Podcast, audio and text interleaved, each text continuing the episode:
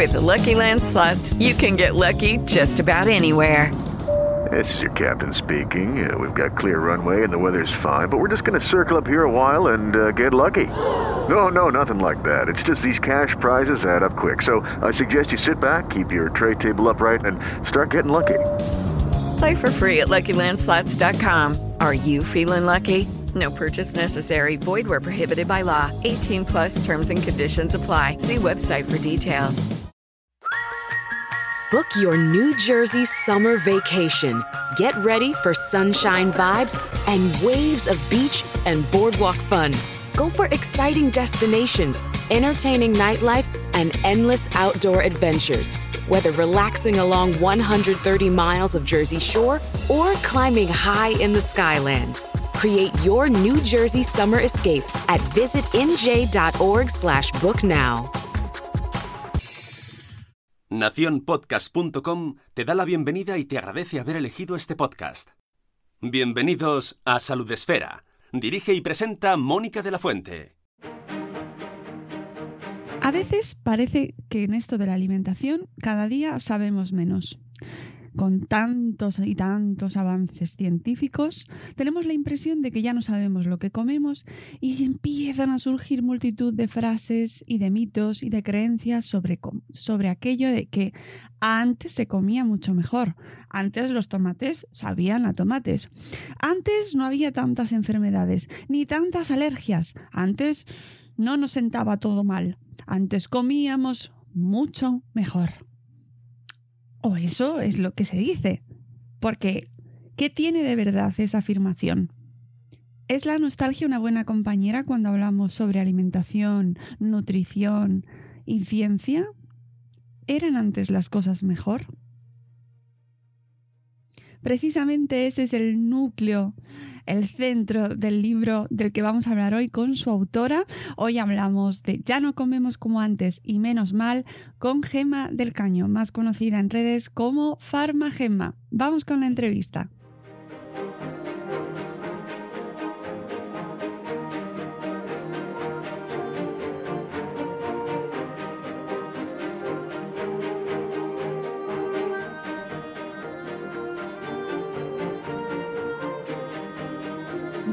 Bienvenida, Gema del Caño, a nuestro podcast eh, una vez más, porque no es la primera vez que nos visitas aquí en el podcast de Salud Espera. Buenos días y felices fiestas.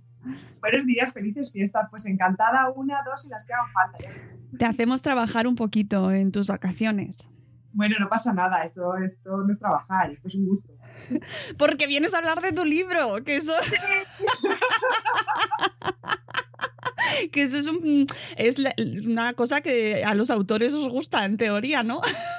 Pues se supone que sí, se supone que sí, hace mucha ilusión. Yo te reconozco que ahora valoro muchísimo más a, todos los escritores, porque, porque ponerte delante de una página en blanco y que salga algo, o sea, me parece brutal.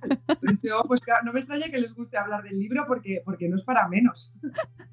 Hay que hacerse un umbral, claro que sí, que cuesta muchísimo trabajo escribir y, no siempre es muy eh, reconocida esa labor y a veces es muy ingrato y muy solitario, desde luego, pero yo tengo que decir como lectora que ha merecido la pena y que lo he disfrutado un montón este, esta lectura, de la cual vamos a hablar un poquito ahora para que vaya abriendo boca y la gente corra a las librerías a hacerse con él. Lo primero, cuéntanos un poco, Gemma, para que la gente sepa a qué te dedicas, en qué consiste tu profesión, porque eh, seguro que hay mucha gente que te conoce por tu labor de divulgación en Twitter, en Naucas, en un montón de, charlas de divulgación en las, que te, en las que te embarcas y colaboraciones que realizas en medios de comunicación, pero a lo mejor hay quien no, termina de tener muy claro en qué, a qué te dedicas tú.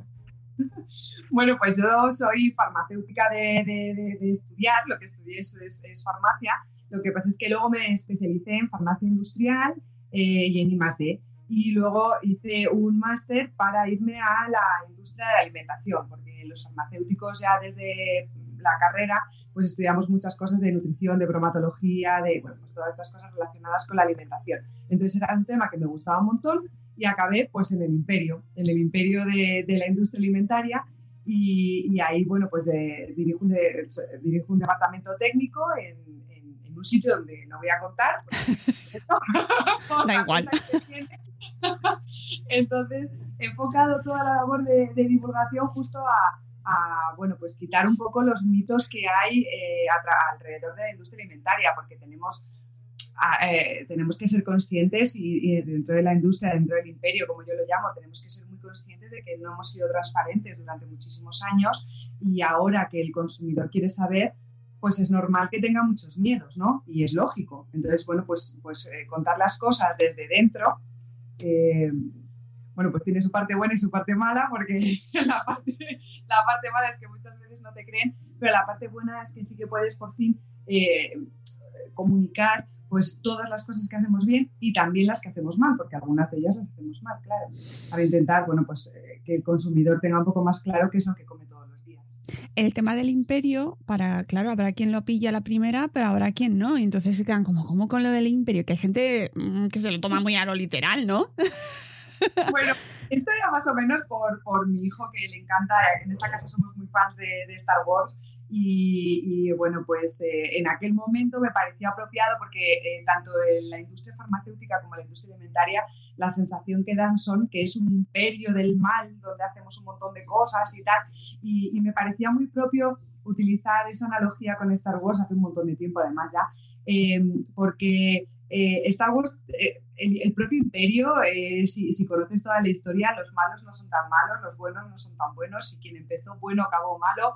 Entonces, yo creo que refleja un poco lo que, lo que realmente ocurre en la, en la industria, ¿no? Que, que, no todo lo que hacemos hacemos mal, no queremos matar a nadie ni queremos envenenar a nadie y, y, hay cosas que hacemos mal y hay cosas que hacemos bien. Entonces ese imperio grande, ¿no? el imperio del mal y el imperio del bien de la, de la industria eh, de la alimentación, bueno, pues yo creo que tiene muchas semejanzas.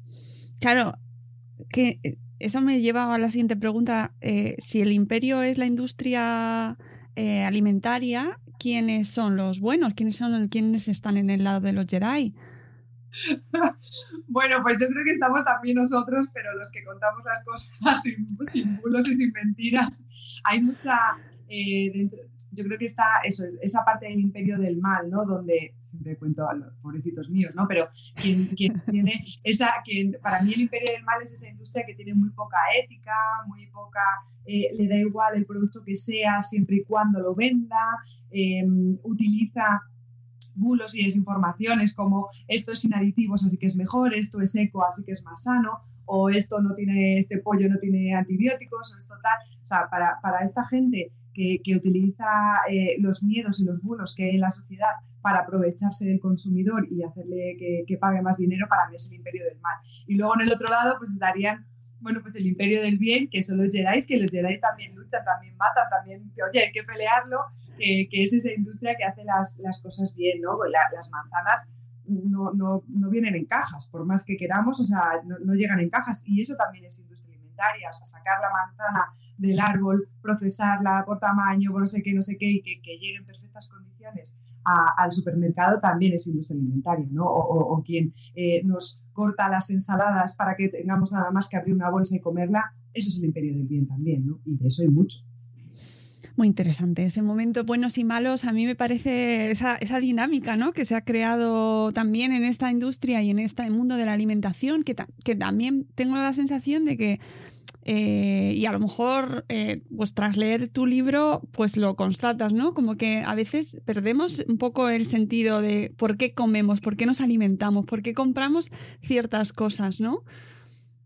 La verdad es que sí, fíjate que hace relativamente poco tiempo no teníamos la cantidad de oferta que tenemos ahora mismo. Hemos pasado de, comer lo que teníamos disponible.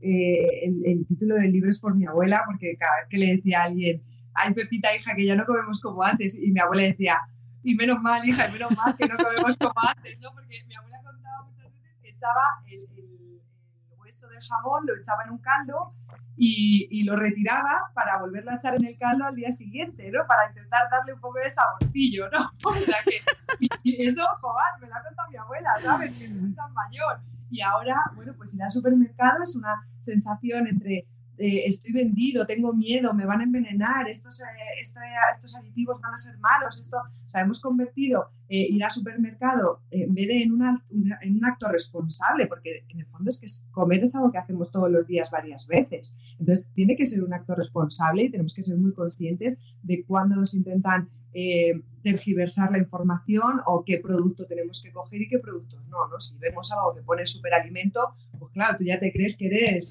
vamos, si te comes eso por lo menos vas a volar y, la realidad es otra, ¿no? Entonces hay que ir muy consciente. Claro, como ya no necesitamos, ya no cazamos para, para sobrevivir, ¿no? Eh, de repente eh, si te paras a pensar en por qué nos alimentamos y cómo compramos y qué decisiones de compra aplicamos a nuestra alimentación, te explota la cabeza. la, verdad es que el libro no, pretende ser un libro de nutrición, porque yo no soy nutricionista, eh, y, tampoco eh, quería algo exclusivo de, industria alimentaria, ¿no? pero sí que era una revisión como de vamos a ponernos en situación, que se nos olviden las cosas, ¿no? O sea, vamos a ver cómo se comía en otros momentos de la historia y vamos a enfrentarlo a lo que está pasando ahora, a los bulos, a la desinformación que tenemos actualmente. Y realmente, bueno, pues cuando eh, yo de historia sé, muy poquito y, me ha costado muchísimo eh, escribir toda la parte de... Eh, la parte de, cómo comíamos antes, ¿no? Me ha costado un montón, la verdad es que he tenido gran, gran ayuda pues para, para, pedir información y tal. me ha costado mucho y me ha gustado un montón darme cuenta de qué bien comemos ahora o sea, qué suerte tenemos de, cómo estamos comiendo, con, con, qué seguridad, porque antes, pues eso, tú, ¿cómo sabías que una manzana era comestible? Es que antes no lo sabías, o sea, alguien se comía una fruta y, y, si se moría, pues ya está, el resto no se la comía. O sea, a ver quién era el listo que empezaba a probar un, fruto nuevo, ¿no? Y, y, ahora vamos con total tranquilidad al supermercado y el mayor miedo que tenemos es que alguien en Internet ponga un vídeo diciendo que la manzana tiene unas ceras, que fíjate, que esto prende, que no sé qué, cuando en realidad nada más lejos de la realidad. O sea, una cera que lo protege de, que se estropee antes, de golpes y que esté más bonita. Pues, pues, pues, claro, pues sí, yo también me pinto por la mañana y sigo siendo igual de maja. Oye, pero ¿de dónde surgen todos? Es que yo no sé si viste tú el otro día que salió eh, un vídeo de una chica lavando, eh, lavando la carne picada. de verdad, ¿eh? Es que además han sido dos días seguidos, una lavando la carne picada y otra lavando el pollo con, esto, con fire, o sea, con lavavajillas y estropajo. Sí, sí, sí, sí, sí, claro, pero por, a mí me genera muchísima curiosidad y, me, me, interesa mucho tu opinión. ¿De dónde crees o de dónde surgen, de dónde, desde tu opinión como experta, de dónde surge toda esa, todas esas teorías que si la cera eh, de la fruta nos está envenenando, eh, un montón de experimentos que de repente te surgen, salen en YouTube, esos vídeos, ¿verdad? Que además lo de la carne picada era que decía que eh, todo el caldito, ¿verdad? Que salía. el caldo era malísimo y que había que quitarlo. Bueno, pues el caldo es agua, o sea, no me acuerdo qué puse, pero puse algo así como que si la exprimiéramos a ella tendríamos un 70% de agua.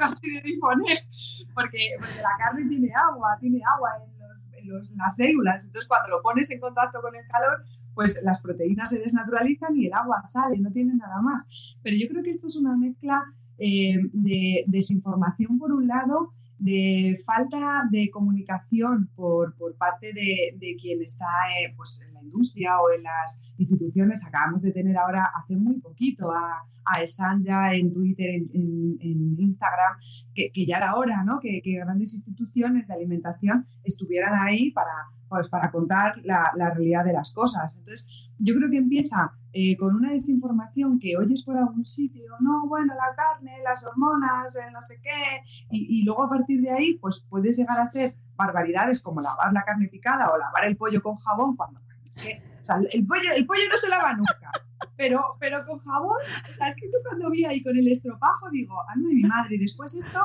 este, este pollo con, con su posible eh, bacterias alrededor, eh, lo limpias con estropajo y luego limpias la encimera, ¿no? Con ese mismo estropajo para pasar bien todas las bacterias por todos los sitios. Entonces, yo creo que es eso, es una parte de desinformación y otra parte, eh, pues eso, de, de, no haber sabido comunicar cuando se tenía que haber hecho, ¿no? Entonces, arrastramos muchos bulos.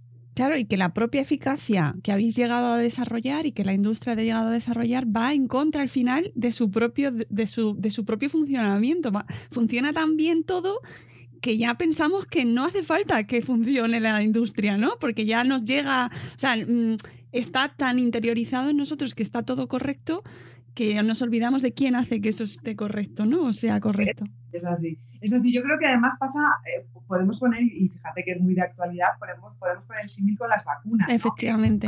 O sea, mueren, mueren de éxito porque funcionan tan bien que se nos olvida ver a gente con, que ha pasado la polio, se nos olvida los muertos por el sarampión, se nos olvidan eh, enfermedades súper gordas, eh, que, claro, gracias a la eficacia de las vacunas, esas enfermedades han desaparecido y, con la, alimentación pasa lo mismo, o sea, comemos tan seguro, o sea, vamos al supermercado con tal tranquilidad que no somos conscientes de, de todo el esfuerzo que hay detrás para que la gente realmente coma con esa seguridad. Yo siempre digo que hoy comemos más seguro que ayer, pero, pero menos seguro que mañana. Porque si algo bueno tiene el imperio es que cada día... Eh, que sepas que lo digo en el trabajo.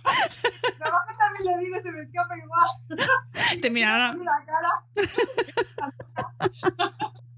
es tremendo. Pues, pues es eso, que, que, aprendemos de todos los errores. O sea, hay grandes hitos terribles en, cuanto a, seguridad alimentaria, por ejemplo, lo de las vacas locas, que, supusieron un antes y un después en, por ejemplo, algo tan importante como la trazabilidad, que es algo que para la industria es básico, fundamental, o sea, es, es un... Es un el, primer paso de todo, la trazabilidad, y, y, la gente no es consciente, ¿no? Mira el lote y dice, ah, bueno, pues aquí está el lote, pues fenomenal, y no sabe que gracias a ese lote podemos acotar un problema y que las cosas no se vayan de madre, ¿no? Como pasó con lo de las vacas locas, que se sacrificaron un montón de reses porque, pues porque no podíamos ver el cerebro sin, sin, claro, no se dejaban ver el cerebro sin matarlas, pobrecitas mías, pero, pero es, es eso, ¿no? Y, a partir de todos los errores que, que se han cometido, eh, hemos aprendido un montón. Quiero hacer aquí una distinción entre lo que es un fraude, que podría ser, por ejemplo, aceite de colza, que ahí no hay intención de, de hacer daño, lo que sí que hay intenciones de ganar dinero y de engañar, ¿no? Pero que, haya, eh, que después haya un daño eh, es una consecuencia de que seas un sinvergüenza y que irás a hacer fraude. Y otra eh, cosa diferente es que no cumpla las normas, como ha pasado con la carne mechada, que no cumplieron todas las normas que tenemos de seguridad alimentaria y eso sí que va a suponer un problema después. Son dos, dos cosas que son muy diferentes, que, que, se pueden asemejar a la industria alimentaria y la mayoría de la industria alimentaria no, es, eh, no pretende ni por un lado hacer fraude ni por el otro dejar de cumplir las normas. ¿no? Para nosotros es muy importante que sigáis viviendo, porque si Me parece buen mensaje para este programa. ¿no? Es muy, la industria quiere que sigáis viviendo. es que si no, no me compráis más. Ya, pero nos empeñamos en buscar conspiraciones eh, sobre cómo la industria nos quiere mm, intoxicar. ¿No? Que es, a mí me parece muy interesante ese concepto que además nos persigue y que lo hemos visto este año y lo llevamos viendo en, estos, en este tiempo, ¿no? Como la, ese espíritu conspiranoico, que, esa, manía de o esa, esa idea que tenemos de que hay que buscar el segundo eh, eh, o la intención oculta en, en, todo lo que vemos y cómo, cómo nos perjudica eso bueno, nos perjudica sobre todo porque no hacemos elecciones libres, ni por un lado ni por el otro. Entonces, cuando dejas de hacer una elección libre, estás, estás vendido. Primero porque tú tienes que saber toda la información correcta eh, y después tomar tu propia decisión. O sea, a mí tampoco me tienen que creer, nadie me tiene que creer, tiene que buscar toda la información eh, en todos los sitios que pueda. Yo una práctica que hago mucho es eh, buscar información de una creencia que, que yo tenga contraria a mi opinión. Entonces digo, voy a buscar qué más hay y entre todo me hago mi propia idea. Pues aquí igual, si tú crees que la industria alimentaria eh, te quiere eh, engañar, busca información contraria o te quiere intoxicar, busca información contraria a tus ideas y a ver qué encuentras, ¿no? Y probablemente lo que encuentres son un montón de estudios científicos, un montón de regulaciones que tenemos eh, por ejemplo, eso para el tema de los aditivos o para el tema de las hormonas o para el tema de los antibióticos, son regulaciones súper estrictas que debemos cumplir y que nos investigan, o sea, que nos miran eh, con lupa. Nosotros, además de cumplir la normativa, eh, que, es, normativa y ya está, que esa ya hay que cumplirla por ley, tenemos em, certificaciones voluntarias de seguridad alimentaria que las, que las hacemos porque nosotros queremos, nos evaluamos permanentemente porque nosotros queremos y nos investigan muy mucho. O sea, quiero decir, nos, revisan, yo el otro día he estado cuatro días, ocho horas de auditoría en la, la que me revisan todo mi sistema, o sea, poco menos que la talla del zapato, absolutamente todo. Y si no lo pasas, avisan a tus clientes diciendo, esta empresa no tiene los controles de seguridad necesarios y los clientes te dejan de comprar. O sea, fíjate hasta qué punto estamos regulados. Y, eso sin tener en cuenta la, propia normativa y con nuestros que ojalá fueran más, pero, pero bueno, que, nos tenemos que autorregular y hacer las cosas requete bien. Por eso hay que buscar información correcta, ¿eh? que la hay, la hay. Sí, está clarísimo y además eh, este año mm, una de las cosas quizás buenas que ha tenido todo esto este momento que estamos viviendo es que eh, la labor de los divulgadores ha sido fantástica y, mira, sin irnos más lejos cuando lo que contabas de la carne mechada, realmente estuvimos informados gracias a vosotros, gracias a, la labor en Twitter, gracias, eh, estuvisteis en todos los medios de comunicación incluso más que las propias autoridades. Pues sí, porque bueno, las autoridades que, salían en aquellos momentos estaban un poco despistados. También nos facilita mucho conocer las cosas desde, desde dentro. O sea, era, era muy sencillo para mí, un positivo en listeria eh, es algo eh, relativamente, eh, a ver, pongamos las cosas en valor, o sea, que los bichos están aquí alrededor nuestro, o sea, que no los veamos no significa que no existan, y no hay uno, ni dos, ni hay un montón. Entonces, eh, que podamos tener un problema microbiológico, ya sea listeria, ya sea E. coli, ya sea campylobacter, salmonella, da igual, es algo que nosotros tenemos eh, contemplado en nuestro sistema, entonces sabemos muy bien qué tenemos que hacer cuando, cuando nos encontramos con un positivo así. Ellos no hicieron lo que tenían que hacer y las instituciones son eh, instituciones que no tienen por qué conocer el sistema interno de una empresa. Entonces, para, nosotros era muy sencillo. Y nos ha pasado en, esta época de pandemia también, eh, porque muchas de las, eh, de las recomendaciones que había son recomendaciones que tenemos en cuanto a seguridad nosotros en la, en la propia industria, porque el uso de mascarillas, por ejemplo, yo siempre he dicho que, que, lo que ha pasado aquí es que en el país de, de, los ciegos el tuerto es el rey. Entonces yo tenía información mascarillas porque soy una pesada y, entonces preguntamos, a, eso es así. y, y, nosotros tenemos eh, diferentes tipos de mascarillas según el puesto de trabajo.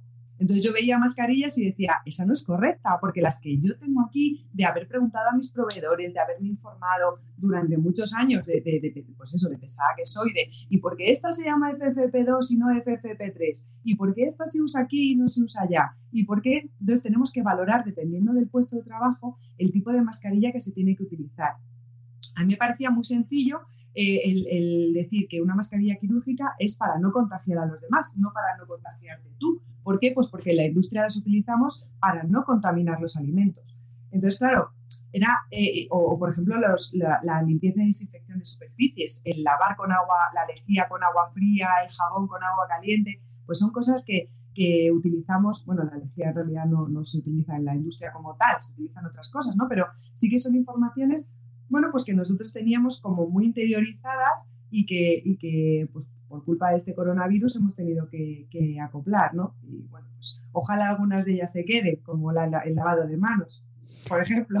Ahí lo dejo. Sí, bueno, al final son prácticas mm, que podemos realizar cada uno y que nos ayudan en nuestra vida cotidiana, ¿no? Que se habían, que no se prestaba apenas atención, porque el lavado de manos, mira que se lleva hablando tiempo del lavado de manos y ah, pero vamos, mira, a mí me decía la gente, ay, es que se me quedan las manos fatal. Digo, pues eso es que te lavabas las manos poco antes, porque es que a todos los que, los que estamos en, trabajos que requieren lavarnos las manos permanentemente, sabemos que, que, la cremita se echa por la noche para reestructurar el, todo el lavado de manos de, de por la mañana. O, por ejemplo, lo de toser en el codo. O sea, fui a, esto no sé si lo puedo contar, pero fui a un programa de la tele, bueno, te lo voy a contar a ti porque sí. Cuéntalo, cuéntalo.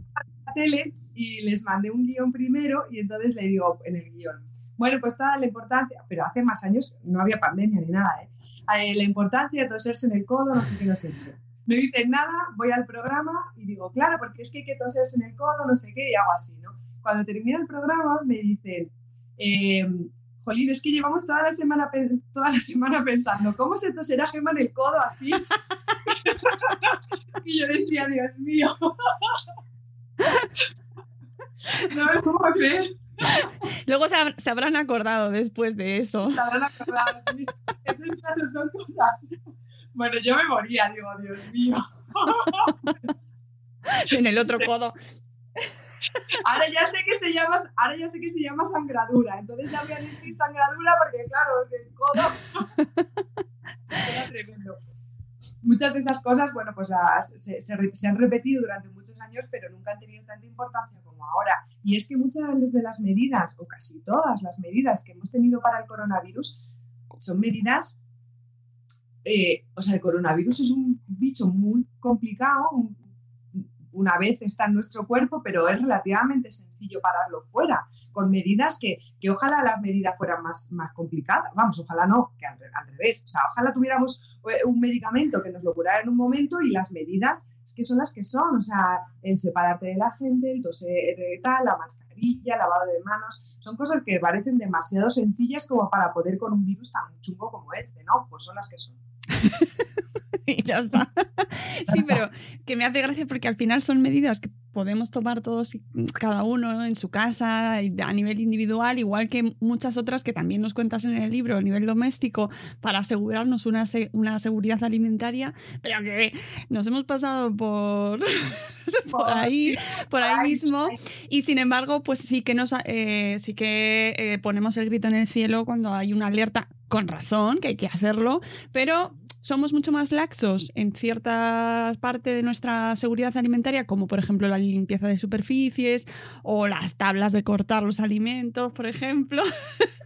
Es que una de las cosas más importantes que, que yo creo que todo el mundo debería saber es que la seguridad alimentaria empieza en la industria, pero termina en nuestra casa y en nuestra casa también tenemos que tener esa seguridad alimentaria y tenemos que conocer eh, qué es el anisakis y por dónde viene el anisakis y cómo podemos acabar con el anisakis, que hay que congelarlo cinco días, hay que cocinarlo por encima de 68 grados, o sea, eh, la, información nos da el poder y el poder nos da tranquilidad porque, porque tenemos esa seguridad de, de que realmente no va a pasar nada, ¿no? O cómo tengo que comer una carne si quiero hacer stick tartar o, quiero, eh, pues esas, eh, eh, la, cocino la carne poco, la cocino mucho, qué riesgos tengo en cada una de las cosas y luego con esa información cada uno que tome sus propias decisiones, pero con información. No a lo loco de, bueno, yo, va, esto da lo mismo, va, si esto tal es un gusano, ya se morirá. es un asco. No, y si lo pillas, es que la industria nos quiere envenenar. Claro, es que fíjate lo que es la industria, que me ha puesto aquí un gusano, pues no. Lo hemos puesto un poco todos, porque el gusano, el, el anisakis es un poco que ha, llegado esta, esta, plaga enorme, ¿no? Un poco por las malas prácticas que se, que se han tenido eh, pues cuando se, cuando se pescaba, ¿no? Que se abría eh, la pieza y las tripas con el anisakis se tiraban al mar y, y, eso se lo iban comiendo otros, ¿no? Entonces ha sido un poco, eh, bueno, pues un, poquito culpa de todos, ¿no? Pero bueno, que con información eh, es algo que, bueno, pues pasará eh, a, ser algo habitual en nuestra vida o saber el mercurio, hasta qué punto tengo riesgo con el mercurio o hasta qué punto no. El, conocimiento es lo único que nos va a dar esa fuerza. además, tengo que decir que creo que este año estamos enhorabuena porque con tu libro y el libro de Beatriz Robles ya no tenemos ninguna excusa para tener ningún problema, ¿eh? O sea, podéis encontrarlos en pack ambos. bueno, es que salen los dos y cuando salen en pack los dos, digo, mira qué emoción, qué bonito. Bueno, es que la verdad, son, son muy complementarios. Me parece que eh, ambas hacéis una labor maravillosa y, que, nos, nos, ayudan al, consumidor, que estáis ahí detrás, a todos los que nos estáis escuchando y que, y que lleváis una vida normal, que no tenéis por qué saber de química, ni de aditivos, ni de dónde se pesca, ni, de, ni, de la, ni del mercurio, pero sí es que dais unas pautas ambas maravillosas para, oye, pues ya sé dónde tengo que poner los huevos. Efectivamente. Si no te ha quedado claro ya, amigo. Por favor, en la puerta, no. Por favor. Y además, bien explicado por qué. Mm, eh, eh, vamos, es que estamos totalmente de enhorabuena y además de una manera accesible, con humor. en tu caso, además, eh, que, eh, ya conociéndote a través de Twitter ya lo sabemos, pero el sentido del humor es marca de la casa además, ¿no? Y tienes, vas metiendo tus frasecitas y tus... intenta, intenta. me lo decía, a me dice, es que eh, lo lees y es, parece que lo estuvieras diciendo tú. Digo, pues, pues sí, porque para mí era importante también poner en el, en el libro pues mi, mi alma, ¿no? Mi, cómo soy yo y cómo te lo contaría yo en, una, en una conversación, ¿no? Y, la verdad es que reconozco que, que, me ha costado un montón, cuando yo empecé con el blog, eh, todas las, em, todos los posts se los enviaba primero a mi madre entonces, si mi madre no lo entendía, te lo juro, ¿eh? si mi madre no lo entendía, volvía a empezar de nuevo. Entonces, el objetivo del libro es, no tienes por qué saber nada de lo que te estoy contando. Ya te, ya te lo eh, voy a, intentar hacer lo más sencillo posible, lo más fácil posible, para que cualquier persona, además de pues es que, claro, yo, yo, no sé de coches, o sea, ojalá me explicara alguien a mí un montón de cosas de coches o cómo cambiar un grifo de la cocina que me gotea o tal. O sea, no, tengo, no tenemos por qué todos saber de todo, pero sí que es importante que quienes sabemos hagamos un esfuerzo en contar las cosas de la manera más sencilla posible, ¿no? Con las palabras raras solo pareces más listo, pero nadie te entiende y necesitamos que la gente nos entienda. Entonces yo creo que tanto Beatriz por un lado como, como yo por el otro, pues sí que, sí que hemos intentado eh, hacerlo de la manera más didáctica posible y, bueno, pues si puedes aprender encima un poquito de historia mezclándolo con la información de ahora, pues ya está. Objetivo cumplido, desde luego. No, no, es un, es un pack maravilloso y ya te digo que se aprende, aprendemos muchísimo. Eh, en tu libro además nos Mm, detallas una serie de mitos y de, mm, y de ideas a desterrar, pero que, que, están muy integradas en nuestra sociedad y que campan ahí a sus anchas. ¿Cuál es la que más te cabrea a ti de todas la que más peligrosa te parece, ¿no? que, que tenemos que desterrar? Bueno, es que, o sea, yo creo, le tengo muchísima manía a, los mitos instaurados ya en nuestra vida, o sea, a los que son completamente normales, que no nos dejan hacer esa, esa decisión libre que te contaba, ¿no? O sea, la gente tiene completamente asumido que la carne tiene antibióticos y lo tiene asumido y tiene hormonas y lo tiene como algo lo, más normal del mundo. Pues claro que tiene hormonas, pues no, oiga, ¿no? Tiene hormonas las, las propias que tenga la carne, ¿no? No le ponemos eh, hormonas si, si em, se, utilizan igual hormonas, igual que antibióticos, se utilizan en los animales porque los animales se ponen malitos y tenemos que, cuidarles, pobrecicos, pero, pero eso no llega al, plato, al producto final, en, unas concentraciones eh, que sean superiores a la, de a la de la legislación que es ya bajísima, o sea, que son casi los límites de detección que tenemos en los aparatos súper específicos eh, para hacerlo, ¿no? Y, para muestra un botón, o sea, si la carne tuviera antibióticos, pues los alérgicos a la penicilina no, no estaríamos contando las cosas que estamos contando, a la penicilina y otros muchos antibióticos, ¿no? Entonces, son esos mitos que me duelen, o por ejemplo los de la fruta, pero ¿qué nos ha hecho la fruta? ¿Pero por qué no le tenemos manía a la fruta? ¿Pero qué nos ha hecho la fruta? Toda la vida con nosotros. Entonces, cuanto más tiempo lleva, lleva con nosotros, más manía le tenemos a la fruta. O sea, no podemos comer fruta por la tarde, pero ¿qué somos? ¿Gremlins? no, no, no pasa nada. No pasa nada. O la gente que va apurada, ay, es que me tengo que beber los dos litros de agua al día, porque es que si no, si no, ¿qué? Si no, nada. O sea, la, información eh, tergiversada ha hecho mucho, mucho daño a los, a, a los consumidores dando la información totalmente incorrecta. Eh, eh, el estudio del agua, por ejemplo, decía que teníamos que estar hidratados durante, con dos litros de agua, hidratados, no, bebiendo dos litros de agua. Tú puedes conseguir la hidratación de una sandía, de un melón, de, una, eh, de un té, de una sopa, de muchísimos sitios. No tenemos que estar andar ahí apurados. Oh, Dios mío, esto verídico que, que me lo encontraba yo cuando estaba en la farmacia, gente con la botella de agua es que no llego, no llego a los dos litros, no llego, chica, pues no llegues, no pasa nada. O sea, si estás hidratado, si te encuentras bien, con, las personas mayores es diferente porque pues, su, sensibilidad para la, para la sed es diferente, ¿no? Pero para la gente normal no, no, tiene ningún, no, es necesario beberse esos dos litros de agua. O cinco comidas al día, desayuna, no, cómelas que te dé la gana. O sea, lo, lo que tienes que mirar es qué comes en esas comidas que estás haciendo. Si, comes dos veces pero comes mal, pues lo estás haciendo fatal. Y, si comes siete y comes fenomenal, pues fenomenal. O sea, si es que No, no, no, esos mitos de toda la vida a mí me, me, me lleva, me lleva la sangre. Claro, pero esos propios mitos están alimentados por la industria en muchas ocasiones. Muchas no, en casi todas. Claro, entonces es al final eh, es la propia industria la que en muchas ocasiones te vende productos sin aditivos, sin nada mm, extra, eh, sin bichitos, sin no sé qué. Y tú, ¿Ah? ¿cómo? y ¿Cómo diferenciamos la información útil, informativa, ¿no? Por, mm, eh, valga la redundancia, aquello que nos aporta y aquello que sobra? Eso que mm, esto me lo estás colando. Bueno, pues yo dejaría de mirar las letras grandes de los envases y empezaría a mirar las letras pequeñas de los envases. Eh, las, letras en, los envases, en las letras grandes, normalmente lo que intentamos es eh, que no miréis en la parte de atrás, porque os decimos, es que la parte de atrás es un lío, o sea, la letra es muy pequeña, es un lío, no miréis ahí. Tú mira adelante que yo te pongo sin aceite de palma, porque si miras detrás vas a ver que el primer componente es azúcar.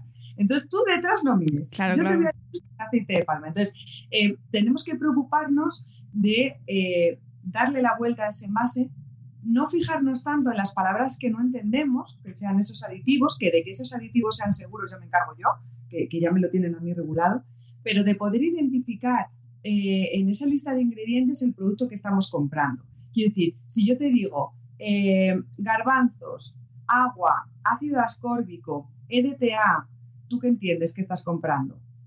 Garbanzos. O sea, y en el, y en el bote tú ves garbanzos. Y, es garbanzos, pues ya está. Olvídate de los, del ascórbico, del EDTA, olvídate de eso, que de eso me encargo yo. Pero tú, que si el primer ingrediente que tú ves ahí es garbanzos, o los primeros ingredientes, vaya, eh, están identificados con lo que tú estás comprando, estás haciendo bien. Pero si yo te digo CSM, destrosa, almidón, eh, fécula de patata, eh, glutamato, azúcar, ¿qué estás comprando? Es que no lo sabes qué estás comprando. O sea, si, tú lees eso, por, a lo mejor por fuera te parece jamón cocido, pero, pero dentro estás comprando fiambre, estás comprando otra cosa. No puedes identificarlo. Entonces, si tú por detrás ves jamón, eh, ochenta y tantos por ciento, eh, glutamato, destroza, no sé qué y no sé qué, pero ves jamón, sabes lo que estás comprando, pues por ahí vas bien. Pero claro, hay que mirarlo por detrás, porque por delante lo que te ponemos es finísimas, sin sal, sin lactosa, sin gluten, sin uranio enriquecido, sin, yo qué sé, sin un montón de cosas, con un 3% menos de grasa, con tal. No, es detrás donde hay que mirarlo. Claro, eh, claro, te diré una cosa, el primer día es un tostón ir al supermercado así. El segundo día, bueno, pero el tercero tardas la mitad en ir a comprar, te lo prometo, porque tú ya sabes qué productos tienes que comprar. Entonces tardas mucho menos en, comprar las cosas. Dices, uy, este ya sé que me la está liando, voy a coger el de siempre. Y así mejoramos eso, ¿cómo, cómo nos defendemos de, las tendencias que existen? Pues, por ejemplo, en, redes que nos encontramos a divulgadores como tú, tan fantásticos, y con intentándonos hacer, intentando hacernos pensar eh, un poco sobre qué comemos y qué compramos, pero luego también tenemos otras tendencias, ¿no? Pues em, sobre dietas, sobre comida real o irreal, eh, etcétera, etcétera. ¿Cómo Y además eso tiene una fuerza brutal. Ya, brutal. Brutal. Porque además juegan con un concepto de comunidad y de. Y de. Tú, tú lo estás haciendo bien. ¿eh? El resto no. no eso es. A ver, si algo es demasiado bueno para ser cierto, probablemente no sea cierto. Si algo es demasiado malo para ser cierto, probablemente tampoco sea cierto.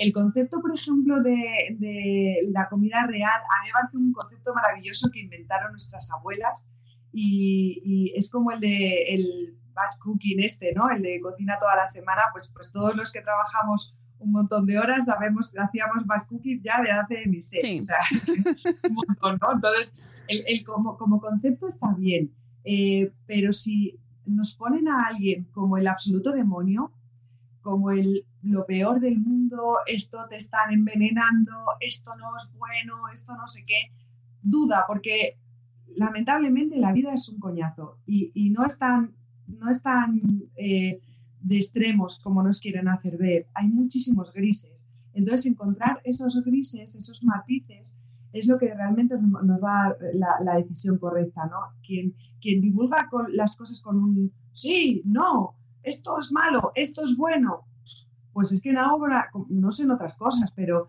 en alimentación no, no, hay, no hay malo 100%, bueno 100%, no es los aditivos son malos y punto, los eh, no sé qué, esto que yo qué sé, este procesado es bueno, no, un procesado es un procesado y ya está, o sea, no hay buenos y malos, hay productos de elección y productos que no son de elección, que tienes que hacer un consumo esporádico, que, que un día te quieres comer Mm, yo qué sé, una hamburguesa, pues mira, te la comes, ya está. Pero luego no te tortures eh, tanto como para el día siguiente hacer un detox, por ejemplo, ¿no? Que es algo que también nos quieren vender. Uf, los detox. Hay que quererse, hay que quererse más como para hacer un detox. O sea, hay que quererse a uno mismo. Entonces no te tortures haciendo, haciendo eso, ¿no? Por más que te lo diga el influencer y diga, no, es que es con esto eh, lo, lo, bebes durante dos días y tienes todas las vitaminas y así te desintoxicas de toxinas inexistentes que no sabemos dónde están. Entonces, quiérete un poco, el, lo cuento también en el libro, el concepto de dieta para los griegos era algo muchísimo más amplio de lo que lo estamos haciendo nosotros. O sea, para ellos la dieta era el conjunto de hábitos saludables. Yo siempre digo que los alimentos saludables no existen. No hay un alimento saludable porque tú no puedes vivir comiendo manzanas, no puedes vivir comiendo lechuga, no, o sea, por más, es un alimento de elección, pero los alimentos no son saludables, lo que son saludables son los hábitos. Y, y el hábito saludable viene de una buena alimentación, de un buen conjunto de, de, alimentos correctos, de hacer deporte, de dormir bien, de tener una eh, buena salud también mental. O sea, cuando el concepto de salud se amplía tantísimo como, como se amplió en su momento, en el, en el caso de la, de la, salud y alimentación, eh, pues van de la mano. O sea, son, son eh, lo que pasa es que, a ver, los, los hábitos no se venden, lo que se vende son los alimentos. Entonces, claro, pues te vendemos que el alimento es saludable, que no sé qué, que no sé qué, pero es el conjunto. No, y si, ya te digo, y si un día te comes, pues eso, un chocolate, pues chica, al día siguiente vuelves otra vez a la senda del bien, de tus buenos hábitos de alimentación, normales, habituales, de comer correcto, y ya está. Y no te tortures. Nadie te, va, te tiene que hacer sentir mal comer un día algo. Uf, eh, sí, sí, eso a mí me parece muy importante que quede ese mensaje, ¿no? Mm, porque sí que estamos viendo que con buenas, quizás buenas intenciones, yo no digo que no, pero a veces se generan reacciones mm, complicadas y, ojo con eso también, ¿eh? Que, Sí, no, muchísimo cuidado con esas cosas, sí, sí, porque además hay que tener una relación sana con las personas y hay que tener una relación sana con los alimentos. O sea, no, no puedes, igual que te digo que tienes que ser responsable de lo que estás comprando, no tienes que obsesionarte con lo que estás comprando. O sea, tienes que ser consciente, llevar una información correcta eh, cuando vayas a hacer un, acto tan importante como la compra, pero que tienes que tener una información correcta. O sea, no puedes comprar pensando, esto será un buen ultraprocesado que no tiene aditivos y no sé qué y no sé qué, pues voy a mirarlo en esta aplicación y en este no sé qué. Todo eso es soporte y hay mucho soporte. Y con la información correcta la elección la haces tú. Que nadie te diga lo que tienes exactamente que, que comprar, ¿no? O sea, tú infórmate busca la información veraz, lo más veraz posible, busca todo lo que puedas encontrar y a partir de ahí toma tus propias decisiones. La, relación con la comida tiene que ser muy sana porque, y sobre todo no dejes que nadie te diga eh, que estás haciendo algo, eh, es que te estás comiendo una hamburguesa y es terrible y fíjate, un poco menos, te están metiendo 2.000 calorías. Pues oiga, sí, me estoy, hoy me voy a comer 2.000 calorías, sí pero es que mi entorno habitual es que yo no haga esto y mi, día a día es que como de forma correcta eh, mis raciones de fruta, verdura, cereales integrales, legumbres y, vas a venir tú a decirme a mí que no me puedo comer día una hamburguesa. No, vamos a tener una relación sana, por favor con las personas y con la comida. que, además estamos en unas fechas en las cuales comemos y comemos mucho. Y además está eh, integrado absolutamente con el entorno, con quién comemos, es la celebración, aunque este año comemos con menos gente. es así.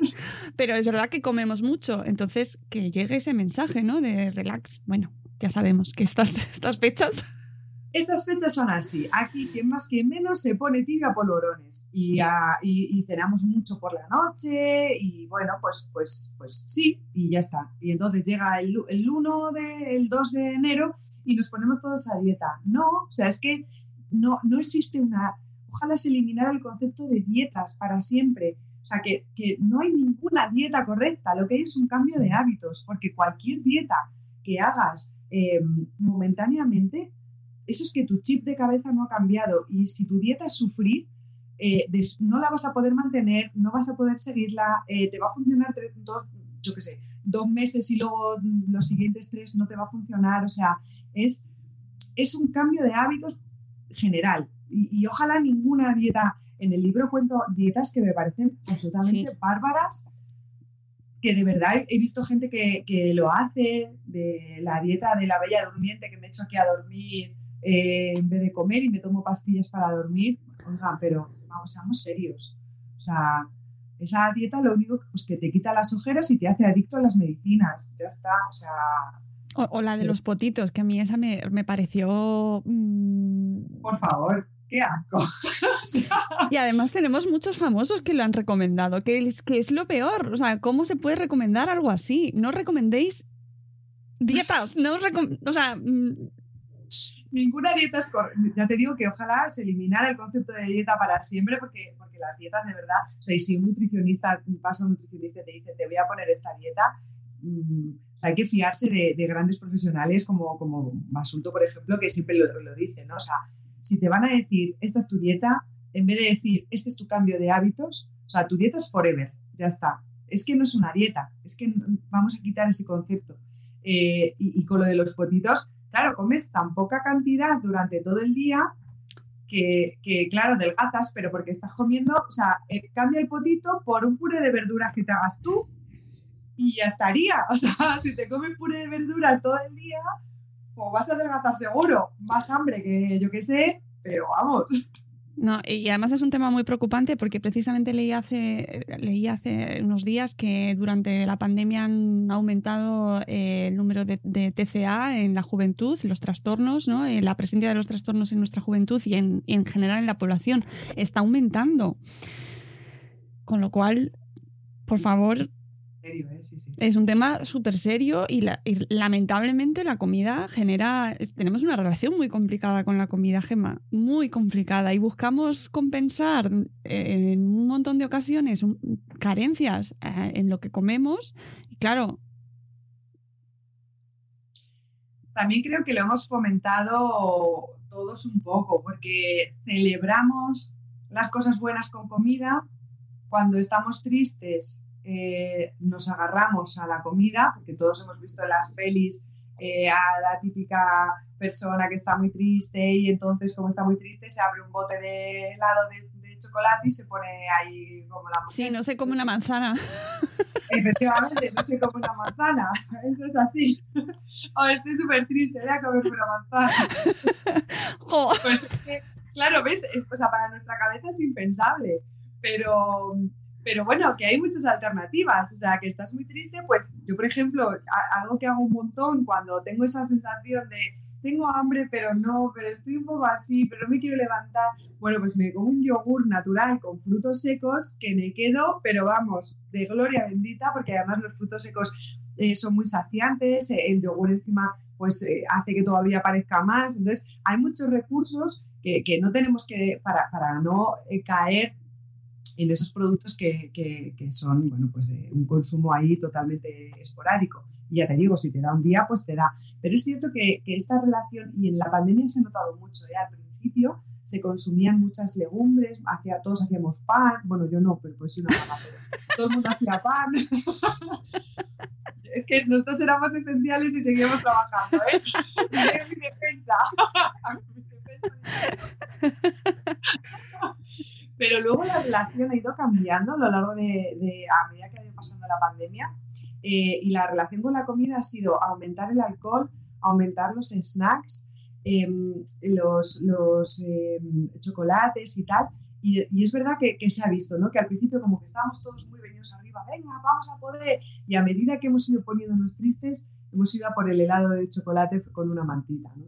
Y, y creo que se puede tener una relación mejor, que luego es muy complicado salir de esa relación Sí, y, que habría que separar también desde la industria, ¿no? Porque los mensajes muchas veces de marketing eh, están totalmente vinculados a la emoción que te van a generar. Y a siéntete bien tomando un refresco, un simpático refresco azucarado, o, ¿sabes? Está directamente, íntimamente relacionado y cuesta muchísimo que, que lo disociemos nosotros, ¿no? Yo me avergüenzo mucho de eso, ¿eh? o sea, de, de todos esos mensajes que, que se dan en la, en, la, parte de marketing. Em, yo en ocasiones he visto verdaderas barbaridades mm, que, que rozan el incumplir la normativa eh, y por supuesto se pasan la ética por el arco del triunfo. Y a mí eso me da muchísima vergüenza porque estamos tirando los tiros en los pies nosotros. O sea, eh, ahora que el consumidor quiere saber dale al consumidor la información correcta, ¿no? Porque si no, es, esto es pan para hoy, hambre para mañana. Es verdad que, que, estamos creando como dos sectores de población, quien puede pagar, eh, yo qué sé, los superalimentos, el, bueno, pues todo esto, ¿no? El refresco azucarado tan bonito de no sé qué, de, la gente, pues que realmente, eh, bueno, pues o, no puede pagar ese plus o, o le da lo mismo, o, ¿por qué tenemos que crear dos sectores de población? Es que no tiene sentido. O sea, nosotros, ahora que sabemos que, el consumidor se está interesando por la comida, eh, vamos a darle la información, que es que hacemos muchísimas cosas bien. ¿Por qué tenemos que basar nuestro enfoque a, engañar, a tergiversar la información, a influir de esa manera tan importante en el consumidor, cuando realmente yo creo que, no es necesario, que dando la información correcta, eh, bueno, pues podríamos contar todas nuestras las innovaciones que tenemos a la hora de coger, seleccionar manzanas, a, yo sé, hay 20.000 informaciones que podemos dar que, que, al consumidor le interesan y yo creo que, que, al final lo va a agradecer, ¿no? La sinceridad y la ética al final tienen que prevalecer. Lo mismo es un poco utópica, ¿eh? No te digo yo que no.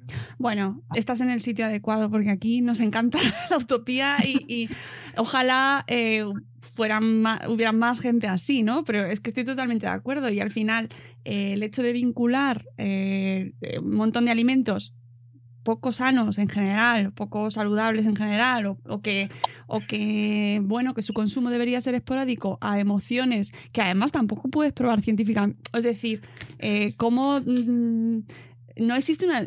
esto, mira, es una pregunta. ¿No existe una normativa que os prohíba indicar mm, que tal producto se asocia a tal emoción? no, no la hay. no. No, es peor incluso. O sea, no hay una normativa que. La normativa casi casi no nos prohíbe. Eh, está muy basada en seguridad alimentaria y le falta mucho en cuanto a los envasados. ¿no? Hay mucha información que se da. Tenemos el 1169, que es el reglamento de etiquetado, en el que se da muchísima información y te dice cuál es la información mínima que tiene que haber para el consumidor, pero no te dice cuál es la información máxima.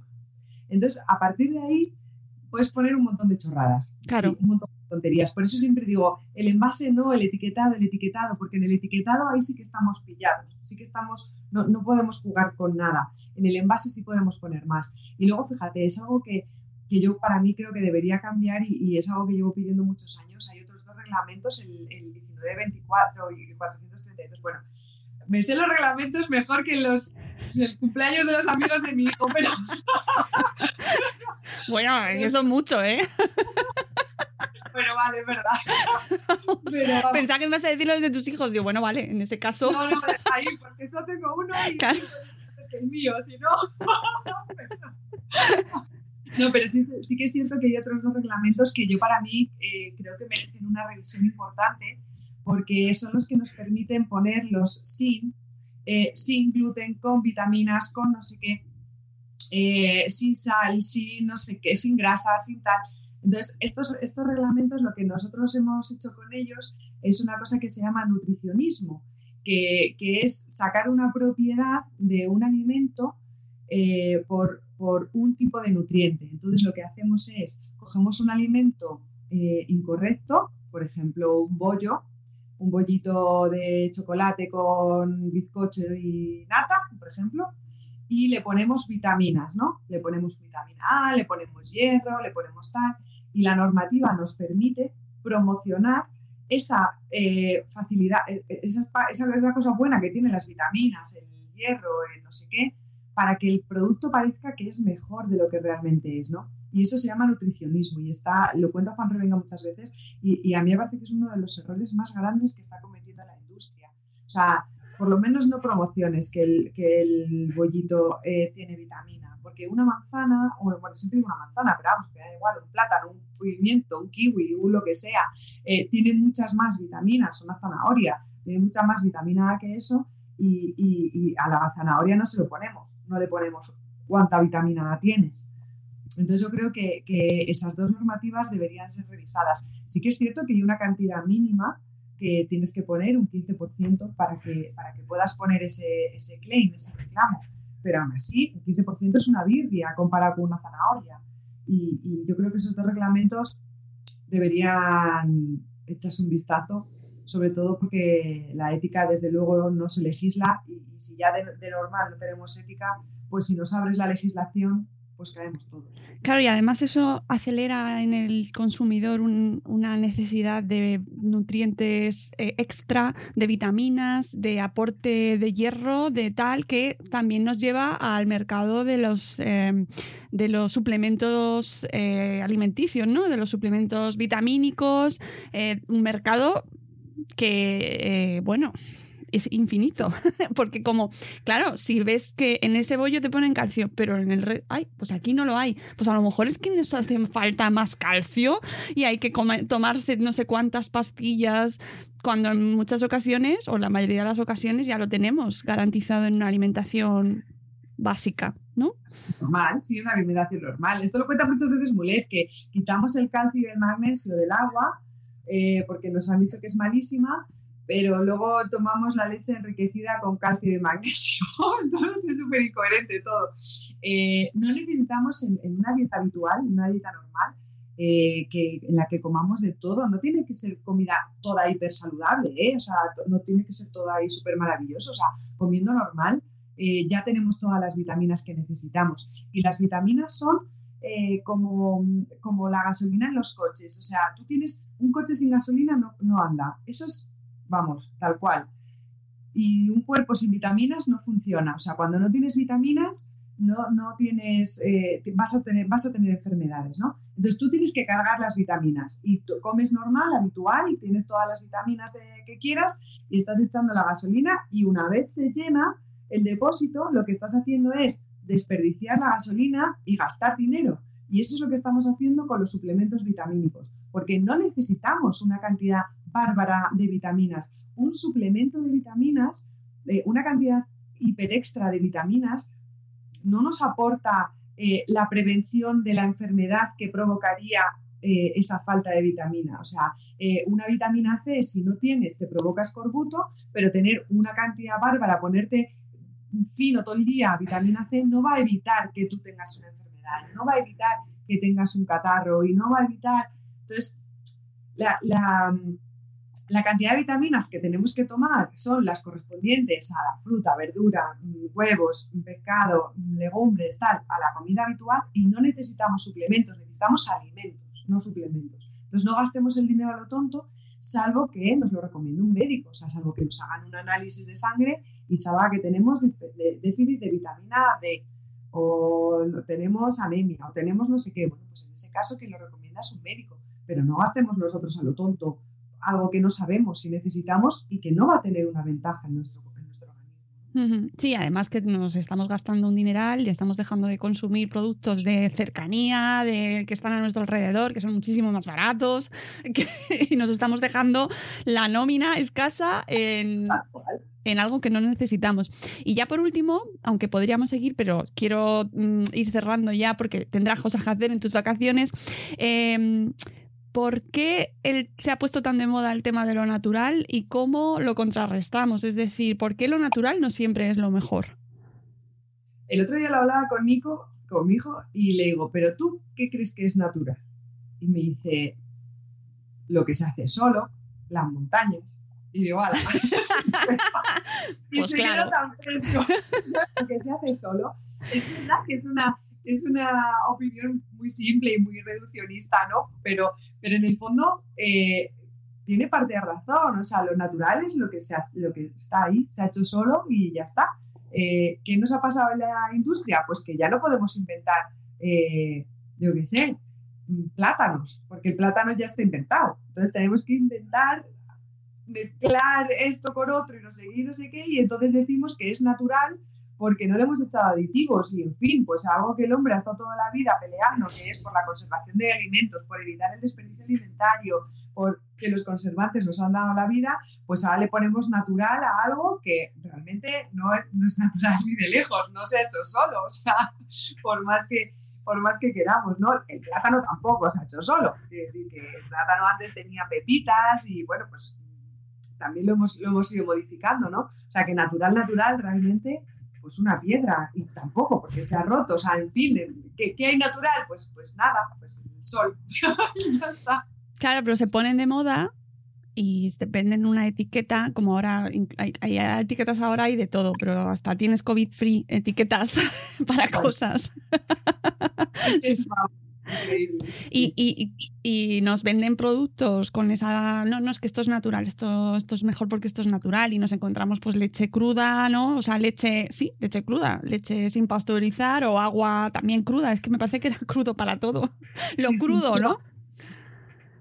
Crudo para todo. La cicuta, que ya le dice Boticaria García, la cicuta es natural, ¿verdad? Natural de toda la vida y mata, o sea, es que eh, una manita muscaria, que es una seta maravillosa, pues también es natural y, solo la puedes comer una vez. Entonces, eh, vamos a relativizar ese concepto de natural porque, porque natural no significa que sea en absoluto inocuo, ni mejor, ni en los medicamentos, ni en las plantas eh, que hagamos apaños para eh, tómate esta plantita que te va a venir muy bien para no sé qué del organismo porque esto es natural en vez de un medicamento, pues, pues igual que no chupamos sauces para, para dolor de cabeza, eh, pues no, no, tiene sentido tómate esta plantita en vez de esta medicación, ¿no? Pues la medicación está hecha por algo y, y extraen la parte buena de, de, eso natural y te lo convierten en un medicamento que es eficaz, ¿no? Entonces, vamos a huir, huir en, en, alimentación de lo que pone natural, yo huyo siempre. O sea, ya si veo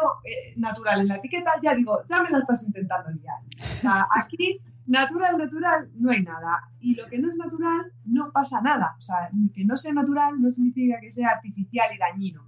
¿no? Es como el eco y el no eco. ¿no? O sea, cuando, cuando hay un producto eco que, que, parece que es más sano que el convencional. ¿no? Entonces yo siempre digo que hay que, que eliminar esas dos normativas, la ecológica y la convencional, y hacer solo una que sea sostenible y ya está, nada más que una y punto, porque la sensación que da es que lo natural, lo eco es bueno y lo que no es natural eh, y lo que es convencional es malo. Pues no, pues lo siento, pero no. El eco es normativa de medio ambiente, del suelo, no, no del producto. El producto es exactamente el mismo. Entonces, eh, eh, querer enfrentar natural y artificial eco con convencional es hacer esas dos eh, distinciones totalmente innecesarias de, de algo tan, tan que, que no necesita eh, apellidos, ¿no? Que es los alimentos. No tiene que poner ningún apellido en ninguno. Sí, que no nos y que no tiene por qué estar asociado a que nos siente mejor. No es que a mí esto me sienta mejor porque esto es natural, no tiene nada. como no tiene nada, me sienta mejor. Bueno, pues si hacemos una cata ciega y te lo pongo eh, sin etiquetas, pues te sentaría igual de bien las dos cosas. ¿no? No, no olvidemos el efecto placebo, que es muy importante en nuestra cabeza, el pensar que algo nos sienta mejor porque tiene una etiqueta. Pues es, es una lástima y bueno, pues oye, si tú quieres pagar más con la información correcta, o sea, si tú dices, mira, yo sé que el natural este me la está liando y que realmente natural no es pero a mí me gusta y me sienta bien y pone natural y yo aun con el natural lo voy a comprar y voy a pagar más. Pues ole tú, pero sabiendo que natural no significa nada, no hay nada. Lo único natural que significa algo es el yogur y es que no tiene saborizantes. Uh -huh. el yogur natural, mucho mejor que el de sabores, amigos. Pues eh, Gemma, yo creo que hemos hecho un repaso estupendo a los motivos por los que hay que leer este libro, porque aquí encontraréis todo esto de lo que hemos estado hablando, pero mucho mejor explicado, porque es ella misma contándolo, un montón de anécdotas, pues de dónde surgen ciertas teorías o cómo desmontar pues un montón de bulos y muchos más, todas las dietas que hemos ido nombrando. Esta que os, os vais a encontrar ahora cuando entréis en Instagram, os las vais a encontrar. Entonces, bueno, que os salten las alarmas, pero sobre todo leed el libro para obtener argumentos y, saber un poquito qué es lo que comemos. Y como bien dices, Gemma, tener la información, ¿no? Que tengamos la información y luego ya, pues decidimos. Muchísimas gracias, Gemma. Muchísimas gracias a ti, un placer como siempre. Eh, enhorabuena de nuevo por el libro, espero que tenga muchísimo recorrido y que nos traigas más, que haya más, por supuesto. Bueno, ya veremos. Yo, por pedir. Sí, sí, ya veremos. que te seguiremos leyendo eh, tanto en tu blog como en redes sociales y ahí que nos vas contando pues los alimentos de temporada de cada mes, por ejemplo, que eso soy muy fan y que ojalá siguiéramos todos ahí las recomendaciones pues mucho más, ¿no? Para irnos alimentando de la mejor manera y más barato, más sostenible, más saludable y que, y que muchas gracias por, toda tu, por todo tu trabajo y tu buen humor, sobre todo. ilusión, muchísimas gracias. Es que sois un lujo. Y a todos vosotros, pues simplemente recomendaros este Ya no comemos como antes y menos mal, editado por Pai2 de Gemma del Caño, que la podéis encontrar en Twitter como Farma Gemma. Y con esto nosotros nos despedimos, os deseamos unas felices fiestas y que comáis lo que, pues eso, que, comáis lo que queráis comer, pero sabiendo lo que coméis y que lo paséis muy bien, ya sabéis, máximo seis en general, depende de la comunidad autónoma. y tened mucho cuidadito, ¿vale? A ver si ya el año que viene podemos juntarnos 80 personas, si caben. Amigos, cuidaos mucho y hasta el próximo episodio de Salud Esfera. Adiós. Adiós, Gemma. Adiós.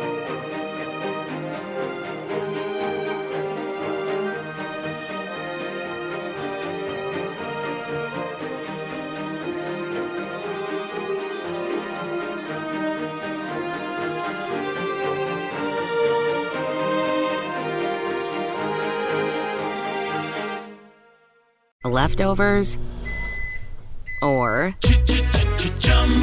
the DMV, or house cleaning. Chumba Casino always brings the fun. Play over a hundred different games online for free from anywhere. You could redeem some serious prizes.